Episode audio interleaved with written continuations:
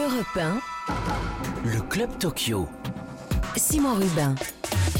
Bonjour à toutes et à tous et bienvenue pour ce nouveau numéro du Club Tokyo. Aujourd'hui au programme une nuit cauchemardesque pour la délégation française, mais une matinée qui nous a mis un peu de baume au cœur. Teddy Riner n'a pas eu l'or, ni Roman Dico en judo. En revanche, chacun est reparti avec une médaille de bronze. L'échec du BMX, trois Français en finale, mais aucune médaille. Et puis les épéistes par équipe éliminés aussi. On se posera la question d'ailleurs, le bilan de la délégation est-il satisfaisant? Si on compare aux Olympiades précédentes, on est plutôt dans une moyenne basse. Et puis nos invités, Cyril Marais, médaillé de bronze aux Jeux de Rio en judo, multiple médaillé au championnat d'Europe. On viendra sur Teddy Riner avec lui. Et puis Léonie Perriot qui visera le podium et même l'or en triathlon par équipe. Ce sera demain. Bienvenue à tous.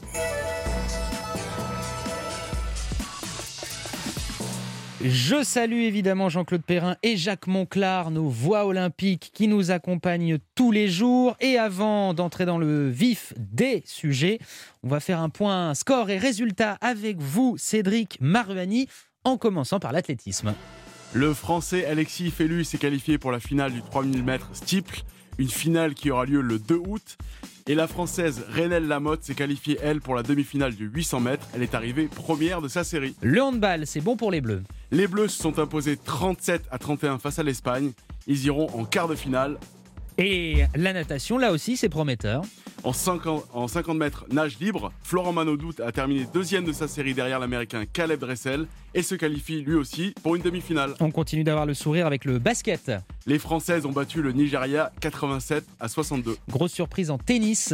Oui, en finale, le russe Karen Kachanov retrouvera Alexander Zverev qui a sorti le numéro 1 mondial Novak Djokovic. Et puis on termine avec le rugby à 7. Une très bonne nouvelle, les joueuses de l'équipe de France ont battu la Chine en quart de finale 24-10 et affronteront samedi la Grande-Bretagne en demi-finale. Et voilà pour le point sur l'essentiel des résultats de cette matinée, de ce début d'après-midi. Merci Cédric. On va maintenant s'intéresser à nos deux médailles de la matinée. Ça avait mal commencé pour les Français en judo, en plus de 100 kilos avec Teddy Riner, avec Roman Dico euh, dans la catégorie des plus de 78 kilos.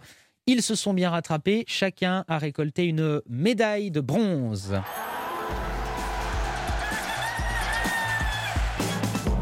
Et on va démarrer déjà avec un mot sur Teddy Riner. On aura l'occasion d'y revenir avec Cyril Marais, notre invité, dans un instant. Mais un mot, notamment avec vous, Jean-Claude Perrin.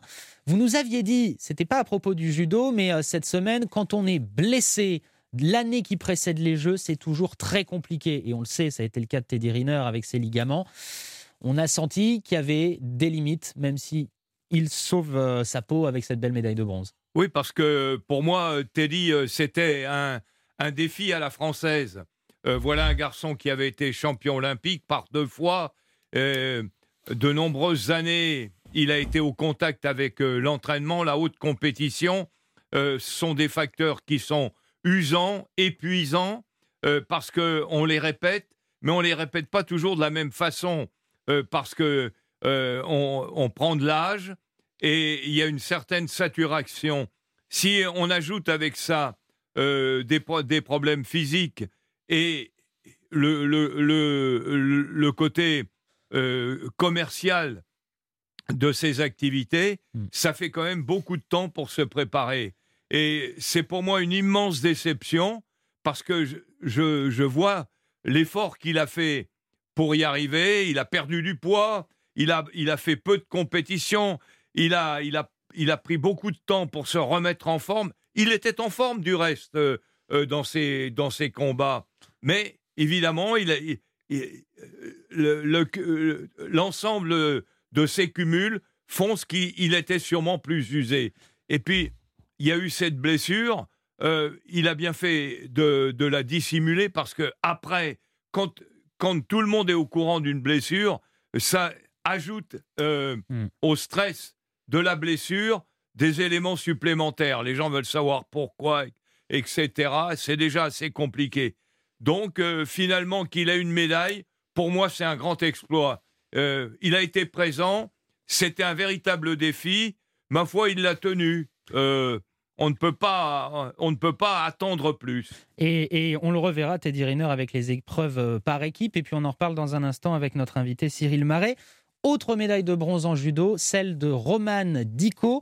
Elle était très attendue, elle visait l'or, mais elle aussi, eh bien, elle a eu euh, du mal, en tout cas euh, pour aller chercher cette médaille d'or. En revanche, elle arrache le bronze et ça a provoqué euh, la joie très mesurée, très très mesurée de sa maman. On l'écoute. Oh là là, c'est génial, c'est, magnifique, il n'y a pas de mots. Félicitations Roman, bravo ma fille, on est trop contents. C'est c'est juste euh, premier JO et ramène, euh, c'est pas rien, médaille au JO quoi. Pour moi c'est comme si c'était l'or.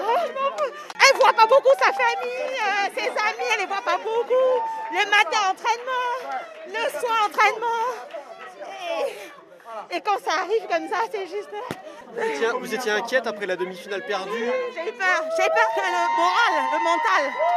J'ai dit, est-ce qu'elle va avoir le mental pour pouvoir revenir? Parce que si euh, se remobiliser pour aller la chercher la médaille, non, c'est trop bien, on est trop contents. On est content, on est content, vraiment. Bravo ma chérie, je. La maman de Romane Dico au micro de Julien Froment, c'était ce matin elle qui suivait euh, le combat à distance euh, de sa fille depuis Paris.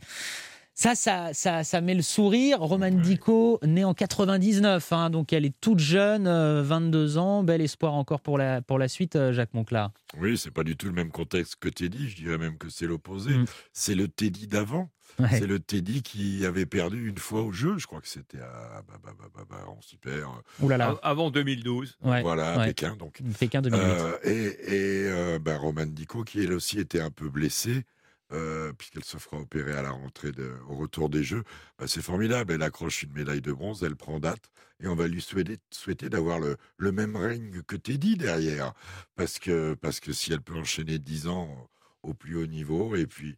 Et puis voilà, quant à la joie familiale, bien sûr, hein, une médaille olympique qui rentre dans une famille, c'est un honneur pour tout le monde. Alors il y a eu euh, cette nuit euh, ces euh, deux trajectoires en judo qui s'achèvent bien finalement avec deux médailles, mais on a eu aussi une plus grosse déception peut-être sur le BMX.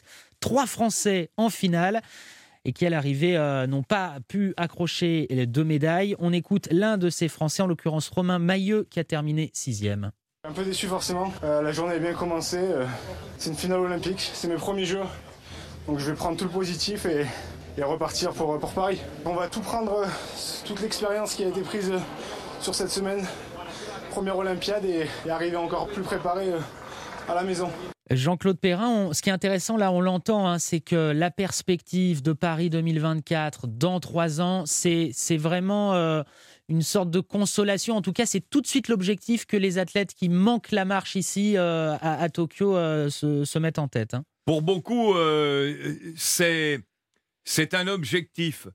Mais ce que j'ai toujours peur, et quand je dis peur, je suis terrifié par les, les remarques ou des dirigeants ou des, des médias en ce qui concerne Paris 2024. Ouais.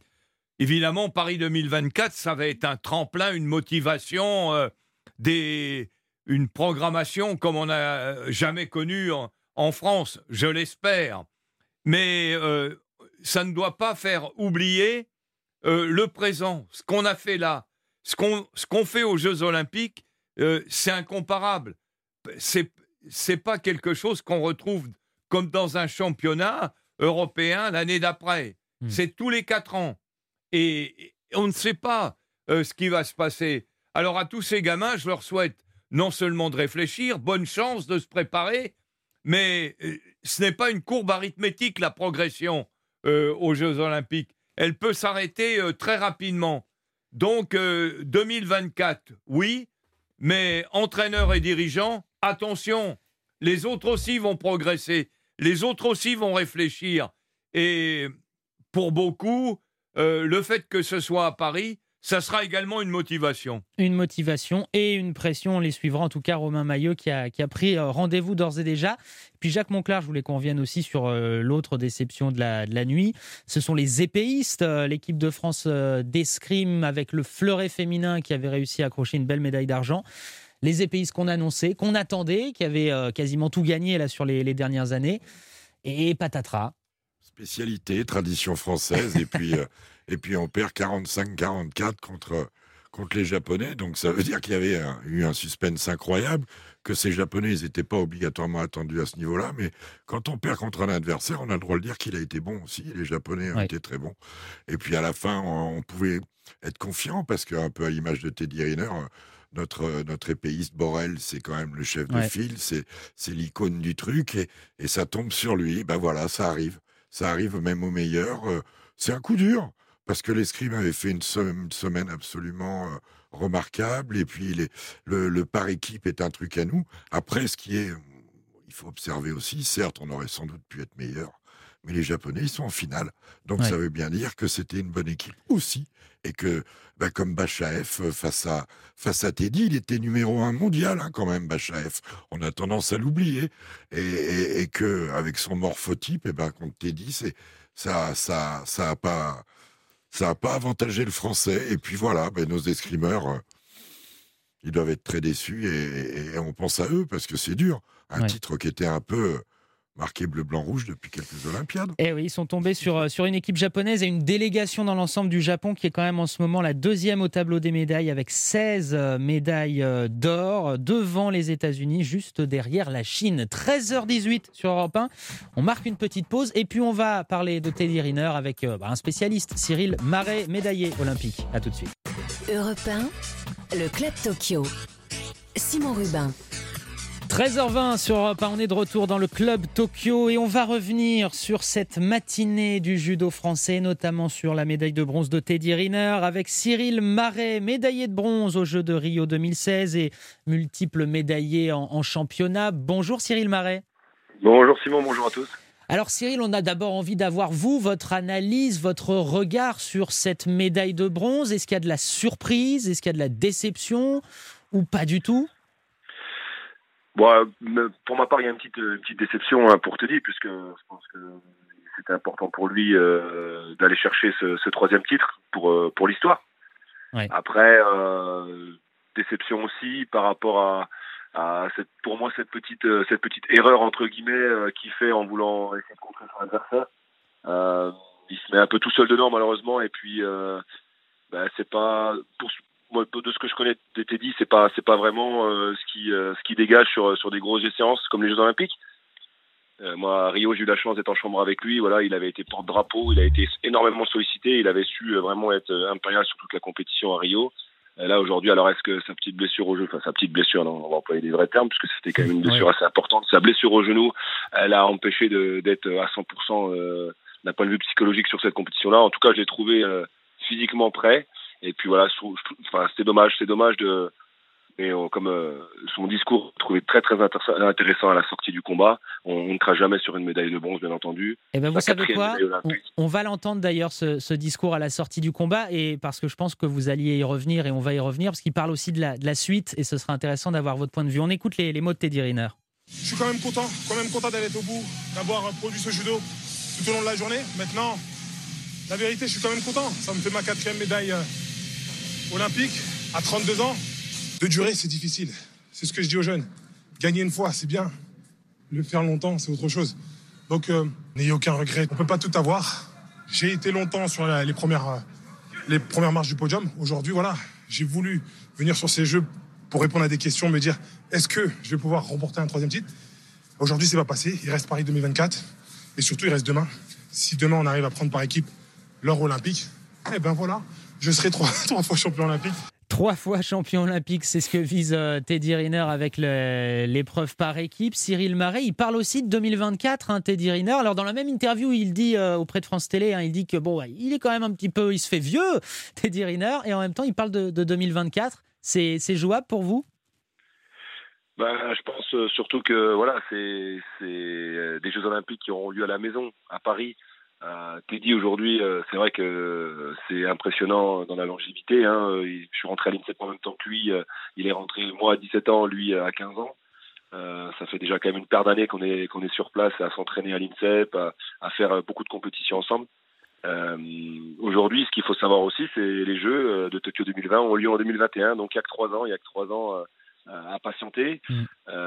Teddy a également aussi l'habitude de, de, couper pendant de longues périodes à la suite des très grosses échéances.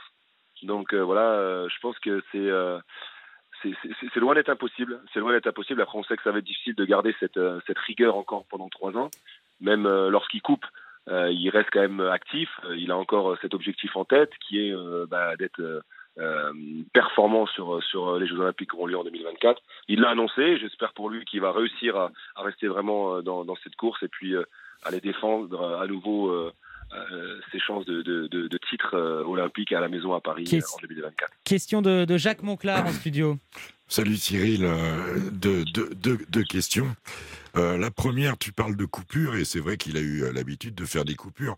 Mais est-ce que là, justement, c'est pas là la progression peut-être à avoir pour Teddy? C'est sur le travail invisible qui lui permettrait de pas faire le, le yo-yo au niveau du poids pour protéger un corps, parce que euh, le yo-yo, quand on a 25 ans, ça va. Quand on en a 31, 32, enfin 32 ans, 33 ans, mmh. ça devient plus compliqué. Ça, c'est la, la première question. Et la deuxième, c'est euh, est-ce que dans le règne de Teddy, il lui a pas manqué de pas de visualiser, mais de, de cibler un adversaire qui, à chaque fois, le pousserait dans ses retranchements?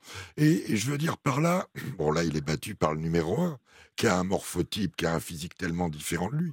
Mais il n'a pas eu ce, petit aiguillon, je trouve, durant, durant toute cette période de règne. Attention, c'est peut-être pas fini, mais il n'a pas eu ce, rival qui vient le titiller pour lui rentrer dedans, pour le, motiver, un peu le pousser à, un autre niveau. Est-ce que, tu, est-ce que ça te paraît déconnant de dire ça ou, ou quoi? Voilà. Alors déjà, Jacques, pour répondre à ta première question, c'est vrai que le, problème de Teddy, lorsqu'il coupe et puis qu'il prend un petit peu de poids, voilà, on sait que c'est, un épicurien, il aime bien manger, il aime bien vivre. Et le problème qu'il y a, c'est vrai que c'est déjà une première étape de perdre le poids avant de pouvoir revenir euh, sur, euh, sur l'entraînement. Mais euh, je trouve que pour, pour un lourd qui n'a pas, entre guillemets, de, d'obligation de, de, poids, euh, sachant que c'est plus de 100, il n'y a pas de limite de poids. Pour quelqu'un qui se remet en route à, faire un régime, bah, moi j'ai vu Teddy euh, arrêter tous les sodas, j'ai vu Teddy euh, vraiment euh, à plusieurs reprises faire attention à son alimentation, tout ce qui était au niveau du gras, les fast-food, tout ça, complètement tout coupé. Il y a, y, y, a, très très peu de lourds qui font ça. Donc alors c'est vrai que de couper longtemps et puis de, de, reprendre beaucoup de poids pour ensuite redémarrer une, une préparation en, en, en perdant le poids comme ça d'entrée, c'est c'est peut-être une perte un peu de temps, c'est vrai, mais euh, je pense que Teddy euh, a pour habitude de, de, faire ça. Et sur l'adversaire euh, qui lui manque peut-être son l'anti-Teddy Riner? Oui, après, après, je pense que je pense que Teddy s'est quand même préparé tout au long de sa carrière sur sur plusieurs personnes. Je repense au début de sa carrière, notamment euh, Mikhail le Russe, qui avait posé énormément de problèmes sur plusieurs chemins du monde, sur sa finale des premiers Jeux Olympiques en 2008. Euh, je repense derrière aussi à Shishinoe, le japonais, qui, qui le poussait dans, les dans ses retranchements et il a eu au moins deux, deux finales mondiales, je ne vais pas dire de bêtises, contre lui. Euh, on a Tuti qui, euh, qui a mis une très très grosse alerte sur le chemin du monde après 2000, euh, de 2017, euh, où il lui met un, un, un mouvement, un, il me semble c'est un coach Yari ou, mm. ou un balayage, ouais. et euh, Teddy retombe en se rattrapant sur le coude, sinon il y a une valeur. Voilà, mais je pense qu'il a travaillé à plusieurs reprises sur, sur ces adversaires-là. Il a réussi quand même à, à mettre des choses en place sur les adversaires qui lui posaient souci, puisque derrière ce, combat-là, il a repris Tutijvili, le géorgien, sur le chemin du monde, toute catégorie, deux mois après cette alerte, et il l'a il a battu de la très belle manière. Mais pas facile, effectivement, quand on a une telle longévité, de, de trouver un seul ça, voilà. adversaire. En tout cas, merci beaucoup, euh, Cyril Marais, d'avoir été notre invité. Vous qui avez été médaillé de bronze aux Jeux de Rio et, et d'avoir euh, porté votre regard sur la performance de, de Teddy Riner. Merci beaucoup à vous. On marque une petite pause dans le Club Tokyo et puis on revient avec les coups de cœur, coups de gueule de nos voix olympiques. Rendez-vous à Tokyo sur Europe 1.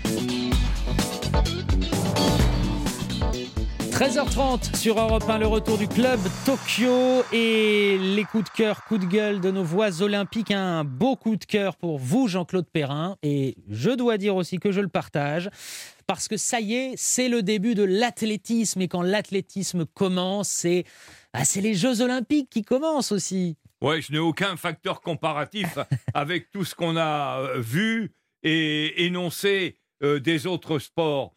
Mais il y a 30 siècles, euh, sur une piste en terre battue, le, le, les premiers Jeux olympiques euh, inscrits ont commencé 30 siècles. C'était par la course du stade, une épreuve de, de, de 192 mètres euh, c'était en Grèce. C'était le début des Jeux Olympiques. Et très très longtemps, le support numéro un des Jeux a été l'athlétisme avec les courses de chars. Et quand on pense au renouveau de ceux-ci en 1896, eh bien, ma foi, on a pensé immédiatement à athlétisme. Donc, on peut dire maintenant que les Jeux vont et sont commencés, puisqu'on a d'ici quelques instants, on les voit à l'image, les gens, les garçons qui vont s'élancer pour le 10 000 mètres. Eh oui, l'une des courses phares qui va effectivement être la, la première course à la médaille pour l'athlétisme dans ces Jeux. Jacques Monclar, vous, vous vouliez nous parler oh, d'un sport que vous connaissez un peu, c'est le basket. C'est vrai que j'en ai pas parlé pour l'instant et je voulais faire un petit point avec féliciter les filles parce qu'après avoir perdu le match d'ouverture, c'est toujours douloureux de perdre de 4 points contre le, premier match, en plus contre le pays à domicile. Euh, donc une défaite de 4 points. Et avant de jouer les Américaines, euh, qui sont une équipe qui est invaincue, l'équipe de basket américaine, elle est invaincue dans le tournoi olympique depuis 51 matchs quand même, depuis 1992. Donc on va pas partir favori. Et, euh, elle est invaincue depuis 48 matchs aussi si on cumule les championnats du monde. Enfin bref, c'est une équipe qui domine absolument son sport. Et on va avoir besoin du goal pour se qualifier au titre de, de meilleur troisième. Et euh, euh, il y a une nouvelle réglementation maintenant euh, dans notre Jeux, aux Jeux Olympiques. Avant, il y avait deux poules de six. Ça donnait lieu à des arrangements, choisir son ah adversaire, choisir son cadre. Mais je constate que là, ça risque d'être un peu la même chose. Parce que quand on est avec une équipe comme Team USA, eh ben, on n'arrange pas son goal ou son quotient, comme vous voulez. Et nos garçons, eux, sont. Mais nos filles ont donc gagné de 25 points.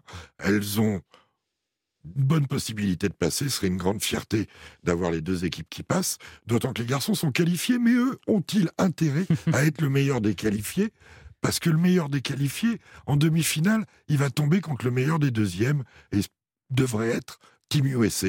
Alors c'est pas parce que vous avez déjà battu Team USA une fois que vous avez envie de les retrouver avant la finale. Donc là, peut-être que ça peut donner lieu à quelques calculs ou pas faire un trop grand écart. Enfin bref, Résultat des vélos, ça servait pas à grand chose de changer la formule. C'est l'exploit qui, l'exploit contre les, les, Américains qui va peut-être nous plomber euh, pour la suite du tournoi. On verra ça, on suivra ça. 13h33, on va faire une petite euh, pause musicale et vous le savez, tous les jours, on essaie de vous trouver un morceau qui cadre un peu avec l'actualité sportive. Alors aujourd'hui, franchement, c'est du sur-mesure. Daniel Balavoine qui nous chante 10 000 mètres au moment même où les athlètes courent ce 10 000 mètres. 1 minute 38 déjà de course pour cette finale.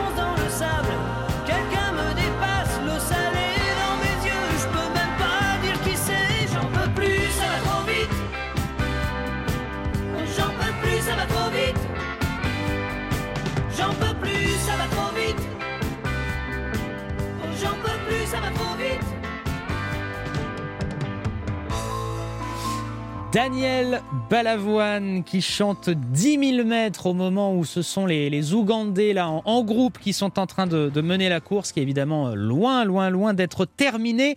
Allez, on va marquer une petite pause dans ce club Tokyo et puis on revient avec euh, la petite histoire des Jeux du jour et puis notre question sur le bilan français. Est-il satisfaisant au sixième jour de compétition? Le club Tokyo sur Europe 1. Simon Rubin. 13h38, on est de retour avec la petite histoire du jour avec vous, Marie Guida. Et aujourd'hui, Marie, vous allez nous aider à résoudre un mystère, le mystère des nageurs tachetés. Oui, c'est le cas de Kyle Chalmers, par exemple, le médaillé d'argent sur 100 mètres. L'Australien avait plus d'une vingtaine de marques sur le buste. La forme de ces traces circulaires un peu brunâtres ont d'ailleurs fait le tour des réseaux sociaux en Australie. Et ben en fait, il n'y a rien d'anormal, c'est même médical. Kyle Chalmers a eu recours à une technique très à la mode chez les sportifs aujourd'hui, du cupping.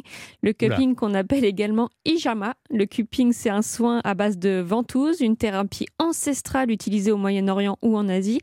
En fait, on dépose sur la zone du corps que l'on souhaite, souvent bah, du coup c'est le buste ou le ventre, des petites ventouses que l'on chauffe et qui, a, qui agit comme une sorte de suçon sur la peau. On la laisse poser plusieurs minutes et forcément la pression de la ventouse, une fois enlevée, laisse des traces sur le corps des sportifs.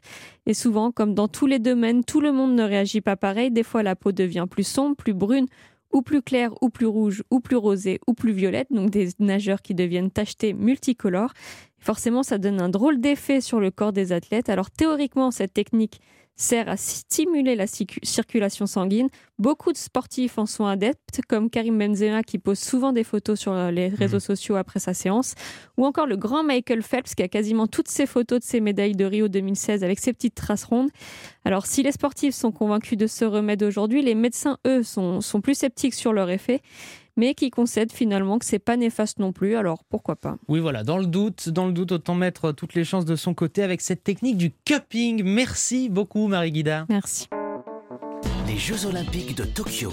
Toutes les émotions du sport sont sur Europe 1. 13h40, l'heure de se poser la question du jour. Au sixième jour de compétition, le bilan français est-il satisfaisant? Alors, je sais que nous avons parlé des médailles et du fait que les médailles ne résumaient pas à elles seules les performances d'une délégation. Alors après six jours, il y a quand même ces chiffres intéressants pour recontextualiser ces Jeux. On en est à 13 médailles pour l'équipe de France. On était à 11 à Rio, 10 à Athènes, mais on est très loin de Sydney qui avait déjà 20 médailles pour la France au bout de six jours. Atlanta était pas loin avec 18 médailles. Jean-Claude Perrin, quelle impression la délégation française vous a-t-elle laissé Assez bonne pour l'instant. Ouais.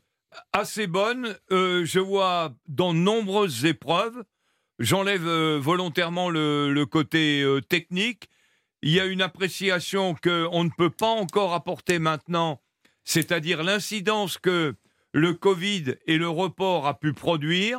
Les, les incidences seront multiples et très importantes, mais pour l'instant, on ne peut pas les chiffrer. Non, non, pour répondre à, à votre question, Simon, euh, c'est une bonne présence avec des athlètes bien préparés, de, des, garçons plus ou moins bien sur le plan technique. Euh, psychologiquement, il n'y a pas de drame. Euh, ça, c'est à mettre au, au, bilan des, des, entraîneurs. Nos entraîneurs savent faire, savent préparer. Il faut, il faut leur faire confiance. Si on a des modifications à faire pour ce que les gens vont faire en 24, c'est beaucoup trop tôt pour le dire. Non, euh, il y a lieu de, pour l'instant d'être satisfait. Jacques Monclar, satisfaction aussi des, performances, médailles et au-delà médailles, des médailles d'ailleurs de, la délégation?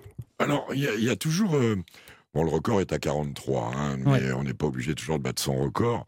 Euh, il y a toujours aussi un décalage dans le jugement arithmétique parce que les épreuves ne sont pas les mêmes au même moment. Les événements ne se succèdent pas de la même manière selon les programmes olympiques. Donc, on n'a pas les mêmes bonnes épreuves, entre guillemets, pour nous. On peut juger que le judo et l'escrime on retrouvait un niveau euh, quand même très intéressant avec de belles présences, même si on a eu une ou deux déceptions, qu'on a raté l'or avec Teddy Riner. Mais globalement, c'est bien. On, voit que on a souffert en cyclisme, cyclisme sur route. On verra avec le cyclisme sur piste. On souffre en attention en attendant euh, Florent Manodou et l'eau libre avec Marc-Antoine Olivier. Euh, je veux dire, en tout cas, moi, je rejoins Jean-Claude sur euh, l'attitude de notre équipe, elle est bonne. Il n'y a pas de, a pas de mélodrame. On a eu la, un petit peu euh, jouer avec un short rouge en prenant une belle fessée en football, mhm. deux fessées, et ça nous a fait soulever quelques petits problèmes. Mais nos sport co, handballeurs euh, garçons vont très bien. Handballeurs filles, bon, comme les filles en basket, elles sont un peu sur la bascule. Les, garçons du basket vont bien. Nos volleyeurs sont un peu de haut mur, on verra. Mais c'est comme ça. Et le rugby à 7 euh, est très très bien entré dans le tournoi et peut nous réserver de bonnes surprises. Donc les sport co sont là. Je dirais que la délégation attend beaucoup de l'athlétisme aussi. Hein, Renaud Lavillenie, Kevin Mayer, pourquoi pas Bélocian, pourquoi pas Tavernier ou, Mélina Robert-Michon. Il y a un élément euh, que je voulais euh, vous soumettre à votre analyse. Entre 92 et 2016, la France n'a pas élargi le nombre de disciplines où elle gagne des médailles, ou, très très peu. Elle est passée de 12 disciplines à 15 disciplines où la France gagnait des médailles. Quand les Britanniques, eux, sont par exemple passés de 10 à 19. Le fait que la France euh, n'aille pas chercher des médailles dans des nouveaux territoires, dans des nouveaux sports. C'est inquiétant, ça, Jean-Claude Perrin? Euh, Ça, c'est une réflexion à faire par euh, le ministère et le comité olympique. Hein. Il, y a des, il y a des têtes bien pensantes, j'espère bien faites également, pour se pencher sur le, le problème de, de l'observation du sport à travers le monde. La, la progression des sports dans le monde euh, comme euh, je l'exprimais tout à l'heure pour l'athlète, n'est pas arithmétique. Euh, la détection, l'entraînement, les centres de formation, ce n'est pas des générations spontanées. Il faut du temps, il faut de la patience, de l'investissement, d'énormes crédits, parce que investir sur des facteurs humains et sportifs de plus, c'est compliqué mais peut-être qu'un jour, on, aura un système éducatif qui, nous permettra d'élargir en nombre, en nombre de, de sports notre base. Et puis c'est, pardon, mais la comparaison avec les Britanniques, elle est bienvenue parce que les Britanniques, ils ont organisé une Olympiade. Et à cette Olympiade-là, dans certains sports, comme la natation, ils n'étaient pas à l'heure. Ils ont été bons après. Donc avoir une Olympiade où on a toutes les catégories qualifiées, si on remplit les critères quand même euh, des fédérations internationales, euh, minimum, hein, eh ben, c'est une opportunité terrible d'élargir notre palette, puisqu'on peut avoir à domicile des gens qui vont se frotter au Gotha mondial. Donc oui, avoir Paris 2024, c'est une opportunité pour élargir la palette de sport où on sera. Ouais, c'est une chance. Hein. Et une chance que la délégation essaiera de saisir. 13h45, bientôt 46 sur Europe 1. Dans un instant, allez, on va parler d'une très belle chance de médaille pour demain. C'est le triathlon. À tout de suite. Europe 1. Le Club Tokyo. Simon Rubin. 13h48, l'heure de recevoir une triathlète qui est à Tokyo, Léonie Perriot, et qui sera en lice avec les Bleus pour l'épreuve de triathlon par équipe. Ce sera demain avec une médaille dans le viseur. Bonjour Léonie Perriot. Alors Léonie, on va quand même euh, revenir avec vous sur euh, d'abord votre épreuve en individuel en triathlon cette semaine qu'on a suivi avec euh, passion, une cinquième place historique pour la France puisque je crois savoir que c'est le meilleur résultat jamais obtenu en individuel pour les, les, Françaises. Alors évidemment, quand on est cinquième, on n'est pas loin de la troisième place, pas loin du podium. Vous, comment vous avez vécu, comment vous voyez cette cinquième place aujourd'hui? Bah, j'ai surtout pas de regrets, donc c'est vraiment l'essentiel. Euh, je suis, je pense honnêtement ma place. Enfin, j'aurais sûrement pu faire peut-être quatrième parce que je perds la quatrième place, mais pour une seconde. Mais je suis vraiment contente parce que je m'attendais pas du tout à un tel résultat. Euh, je, enfin, je m'étais pas fixé d'objectif simplement. C'est vrai que c'est la course d'un jour, c'est les jeux, c'est la magie des jeux, donc c'était nos limites. Et là, euh, bah, j'étais, bah, j'étais dans un bon jour. Donc quand ça arrive le jour J, c'est plutôt appréciable. Et j'ai vraiment euh, pris plaisir tout le long de la course. Et en effet, j'ai senti qu'à pied, j'avais vraiment des bonnes sensations et qu'il y avait euh, possibilité d'aller rattraper quelques filles devant. Après, le podium, c'est vraiment euh, des filles qui sont pour l'instant, encore au-dessus de moi, bah, c'est trois championnes du monde. Donc du coup, euh, non, non, je suis vraiment à ma place et j'ai pas de regrets, donc euh, c'est plutôt appréciable. Ouais. Alors beaucoup euh, d'auditeurs, d'auditrices découvrent aussi le, triathlon à l'occasion de ces, Jeux olympiques. Vous, comment vous présenteriez votre sport? Qu'est-ce que ça demande comme qualité, comme force? Quels sont les, les trois sports aussi? Il faut peut-être les rappeler de ce triathlon. Donc le triathlon, donc c'est natation, vélo, course à pied. Donc l'avantage, c'est que c'est trois disciplines. Donc euh, ces trois disciplines, euh, je m'entraîne quasiment trois fois par jour. Du coup, c'est vrai que ça demande beaucoup d'heures d'entraînement, donc il faut vraiment euh, être passionné par mon sport et c'est bah, mon cas. Et bah du coup, c'est un sport qu'on enchaîne, donc c'est un enchaînement des, des trois disciplines. Donc les transitions comptent également. Et voilà. Vous avez, vous, l'un de ces trois sports qui serait votre favori? Vous avez un petit un sport chouchou? Je dirais plutôt la course à pied. Euh, ouais, plutôt la course à pied. Bah là, notamment sur la course, ça s'est vu. Euh, c'est là que j'ai pu vraiment tirer mon épingle du jeu. Ouais. Et alors, quand c'est comme ça, quand on s'entraîne, qu'on a un sport où on est peut-être un petit peu plus prédisposé, un petit peu plus en confiance, est-ce qu'il faut tout travailler de la même manière ou peut-être insister sur les points forts ou au contraire travailler les points faibles? Comment, comment on prépare ça?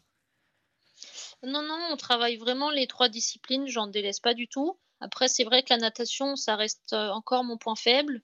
Et bon, on commence par la natation. Donc, euh, si on veut être à l'avant, il euh, faut vraiment travailler cette discipline. Donc, j'ai peut-être passé un peu plus de temps dans l'eau, mais sans dénigrer pour autant les autres disciplines, parce que le but, c'est d'être le plus complète possible. j'ai lu en interview, et, et, ça a agacé beaucoup vos coachs, que vous aviez parfois pas complètement confiance en vous et en vos capacités.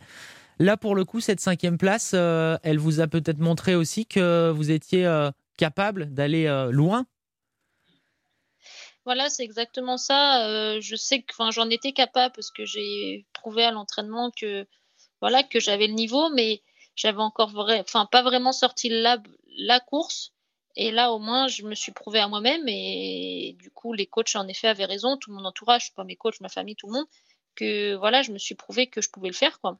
Donc c'est vrai que c'est plutôt de bonne augure pour la suite. Ouais. Alors la Quand on l'a fait une fois en général. Euh, oui, ça, c'est une première qui en appelle d'autres. Euh, vous parliez de la suite. La suite, c'est une, une, épreuve euh, par équipe et c'est mixte, hein, c'est ça? C'est ça, c'est exactement ça. Donc ça a lieu samedi. du coup, c'est une épreuve mixte. Donc c'est une fille qui part, suivie d'un garçon, puis une fille et c'est un garçon qui termine. Et chacun fait les trois épreuves ou comment ça se passe? Comment ça se dispatche? C'est ça. Euh, donc, bah, chaque athlète fait un triathlon sur des distances beaucoup plus courtes. Donc là, c'est euh, 300 mètres dans l'eau, euh, 7 km de vélo et 2 euh, km à pied. Donc c'est entre, une vingtaine de minutes, entre une vingtaine et, trentaine de minutes. Et donc chacun fait son épreuve et donne le relais à l'athlète suivant. Et là, pour, cette épreuve par équipe, il y a une euh, ambition affichée ou euh, on préfère pas euh, s'avancer trop et, on verra le jour J? Non, bah après, c'est sûr qu'on part quand même avec une étiquette de favori. Après, les Anglais ont été très solides là sur les épreuves individuelles. Donc là, c'est plutôt eux, on va dire, mais sur le papier, qui sont plus ou moins favoris. Mais nous, l'équipe de France a fait quatre fois championne du monde. Et notamment bah, ces trois dernières années. Donc forcément, on est attendu et on a vraiment envie de, bah, de décrocher la plus belle médaille pour l'équipe, euh, pour tout le monde, ouais. L'ambiance, on voulait aussi vous, vous parler de l'ambiance euh, sur ces Jeux. Ce sont vos premiers euh, Jeux olympiques. Comment ça se passe sur place avec le, peu de public qu'il y a, mais aussi avec bah, les athlètes, parce que pour le coup, eux, vous les voyez et elles, vous les voyez. Comment ça se passe? Bah, donc c'est vrai que c'est mes premiers jeux. Donc euh, on était allé à Yokohama au mois de mai où là on était vraiment dans des conditions assez particulières parce qu'on était euh, dans un hôtel, donc on mangeait dans nos chambres tout seul. Là pour le coup on a vraiment quand même pas mal de liberté au village, donc on est assez surpris. Donc c'est plutôt appréciable. Euh, on peut vraiment bouger librement dans le village. Bon d'ailleurs bon on court dans le village, mais on peut même rouler dans le village. Concernant le repas, bah, après c'est juste le port du masque qui change. Mais sinon, on a vraiment cette liberté dans le village que ouais, qu'on apprécie tous. On côtoie plein de sportifs, donc ça, c'est, assez dingue. Et sinon, euh, sur le parcours, il y avait quand même quelques spectateurs, parce que je pense c'est compliqué euh, de demander aux gens de ne pas s'arrêter. donc forcément, il y avait quand même quelques Japonais, parce qu'on a la chance de faire un sport euh, donc en extérieur. Donc on avait quand même quelques publics. C'est vrai que les tribunes étaient vides. Mais sur le parcours, on avait quand même quelques encouragements, donc ça faisait, ça, faisait chaud au cœur. Vous avez eu le temps euh, de voir d'autres sports euh, durant ces, ce début de, jeu où, la concentration et puis l'entraînement prennent, prennent le, tout le temps? Non, mais moi c'est vrai que je suis vraiment fan de, vraiment de tous les sports. J'ai toujours suivi les jeux avec beaucoup d'attention. Donc là, je suis juste à la télé, donc ça change pas vraiment d'habitude. je regarde tout à la télé, mais sans les commentaires, donc là, ça fait plus drôle pour le coup. mais je suis à la télé, ouais, je suis à la télé. Après, c'est vrai bah, qu'on croise quand même les athlètes de l'équipe de France, euh, que ce soit l'ascenseur, mon réfectoire. Donc, euh, ouais, non, non, non, je suis vraiment que à la télé pour l'instant. Après, euh, je, enfin, je pense pas qu'on puisse aller voir les courses avec, avec les restrictions. Enfin, vu que nous, on part le lendemain de notre course en plus, donc ça nous laisse très peu de temps. Hmm. Donc non, non, je suis vraiment à la télé, mais j'essaye de tout suivre. Je voulais euh, terminer avec un mot, alors pas sur votre sport, mais sur euh, peut-être l'un des grands événements de cette euh, première semaine des Jeux. C'est le, forfait de, Simone Biles en, gymnastique, qui nous rappelle aussi que psychologiquement, le sport de haut niveau, c'est très difficile, ça demande une exigence permanente. Comment vous, vous, vous voyez ça? C'est vrai que Souvent, on n'en parle pas des, athlètes, ou très peu, des athlètes qui euh, psychologiquement euh, euh, peuvent souffrir aussi de la difficulté de l'entraînement au quotidien. C'est une dimension qu'il faut avoir en tête, la, préparation psychologique, la capacité, on va dire, à, respecter sa santé mentale. C'est quelque chose que vous avez, vous, en tête aussi? Oui, non, évidemment, c'est vrai qu'on en parle peu, mais pour moi, c'est quasiment 70% de la performance. Parce que si la tête suit pas, le corps ne va pas suivre. On a beau être prête, mais si la tête n'y est pas, euh, ça ne fonctionnera pas. Et moi, je sais que bah, depuis cette année surtout, là, je suis suivie par un préparateur mental. Et ça m'a fait un bien fou, notamment moi qui ai un peu du mal à croire en moi, un, un peu un problème de confiance. Donc ça m'a vraiment fait du bien, mais c'est sûr que si la tête, elle n'y est pas, on a beau avoir les meilleures jambes, ça ne va pas suivre. Donc euh, ouais, c'est vraiment une part à ne vraiment pas négliger. Eh bien, écoutez, nous, en tout cas, on, croit en vous et en cette équipe de France qu'on suivra. C'est donc euh, samedi l'épreuve de, triathlon euh, par équipe euh, en mixte et, une belle chance de, médaille pour l'équipe de France. On s'avance pas trop parce qu'on veut pas vous, vous, porter la poisse, mais on l'espère au moins autant que vous. Merci beaucoup, Léonie Perriot, et puis bonne chance pour la suite. Merci à vous. Au revoir.